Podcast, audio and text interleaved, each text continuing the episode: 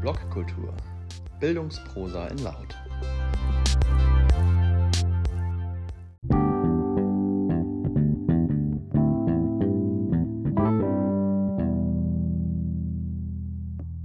Digitale Transformation ein Anfang. Ein Blogartikel von Dejan Mihalovic veröffentlicht auf mihalowicfreiburg.com im August 2018. Alles, was das Zusammenleben ausmacht, entspringt dem, was junge Menschen erfahren und gelernt haben oder lernen. Daraus lässt sich ableiten, dass Bildungsinstitutionen nicht die einzige, aber eine wesentliche Rolle spielen und Bildung immer wieder neu im gesellschaftlichen Kontext gedacht und diskutiert werden muss. Da sich unsere Gesellschaft seit Jahrzehnten in der digitalen Transformation befindet, müssen sich Debatten über zeitgemäße Bildung an diesem Prozess orientieren. In sozialen Netzwerken nutze ich bevorzugt die Formulierung digitaler Wandel, weil sie kürzer ist, ich möglichst viele Menschen erreichen möchte und mir einbilde, dass sie allgemein zugänglicher bzw. weniger abschreckend klingt. Der Begriff Wandel beschreibt aus meiner Sicht aber nur die vielen kleineren Änderungen, die zum gesamtgesellschaftlichen, komplexen, großen Ganzen führen, zur Transformation. Die digitale Transformation steht für einen Prozess der grundlegenden Veränderungen der gesellschaftlichen Ordnung. Was bedeutet das aber konkret? Weil die Antwort darauf zu lang und nie abschließend wäre, bildet dieser Beitrag den Anfang einer Reihe, in der ich mich dieser Thematik nähern möchte, um hoffentlich mancher noch schwammigen Vorstellung, auch meiner, zu etwas mehr Schärfe zu verhelfen und Handlungsansätze auszuarbeiten. Das Digitale steht für die Ursache dieser Transformation und stellvertretend für die Turing-Galaxis, in der die Welt von vernetzten Computer als Leitmedium geprägt ist welche gesellschaftlichen Folgen ein Leitmedienwechsel mit sich bringt und welche Phasen dabei durchlaufen werden müssen, kann am Beispiel des Buches vor über 500 Jahren beginnend nachvollzogen werden. Unter Transformation verstehe ich die Entwicklung und den Übergang in neue gesellschaftliche Systeme. Die grundlegende Veränderung der gesellschaftlichen Ordnung umfasst alle Lebensbereiche. Oft rücken Wirtschaft und Politik in den Mittelpunkt des häufig fachspezifisch geführten Diskurses, weil hier die Umbrüche besonders deutlich anhand der Automatisierung der Arbeitsprozesse oder bei den strukturellen Problemen von Parteien sichtbar werden. Dabei bräuchte es auch dort eine multiperspektivische Expertise und Betrachtung, weil es sich bei der digitalen Transformation um eine gesamtgesellschaftliche Aufgabe handelt, deren Komplexität unter anderem Kollaboration erfordert. Die Veränderungen der Kommunikation wirken spürbar über alle Bereiche hinweg und veranschaulichen zunehmend die Notwendigkeit überfachlicher Überlegungen. Ich glaube, dass jeder Versuch, die digitale Transformation in ihrer Gesamtheit vereinfacht darzustellen oder zu beschreiben, an der Komplexität, Größe und Dynamik des Prozesses nur scheitern kann.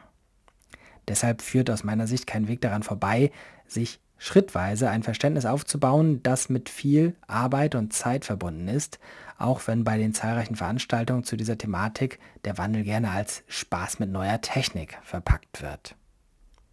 Unzählige kleine Puzzleteile sind notwendig, um sich einem Gesamtbild zu nähern. Wo man beginnt, ist dabei nicht entscheidend, sondern dass man damit anfängt. Kein anderes technisches Gerät wird in der öffentlichen Debatte seit Jahren so kontrovers diskutiert wie das Smartphone.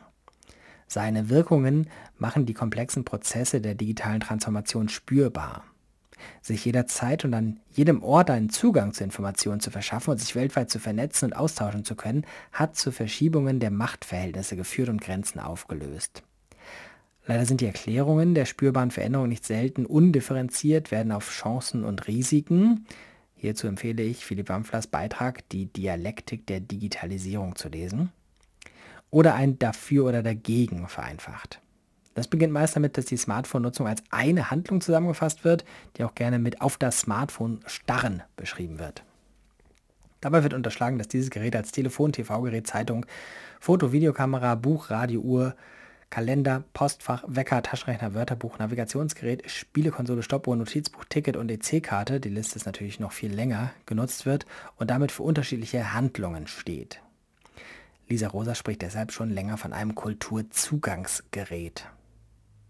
Wahrscheinlich sind diese Vereinfachungen Positionierungen und undifferenzierte Betrachtung nur ein Versuch, wieder etwas Klarheit herzustellen in einer Welt, die grundlegenden Veränderungen der gesellschaftlichen Ordnung unterliegt.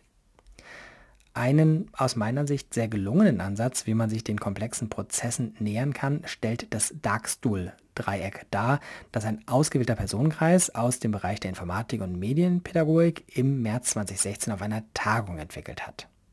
Hinweis, ich habe die Originalabbildung aus unterschiedlichen Gründen leicht verändert.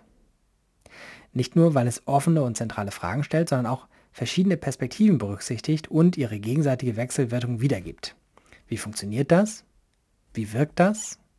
Wie wird das genutzt? An dieser Stelle sieht man im Artikel eingebunden eine Grafik mit der Überschrift Darkstool-Dreieck.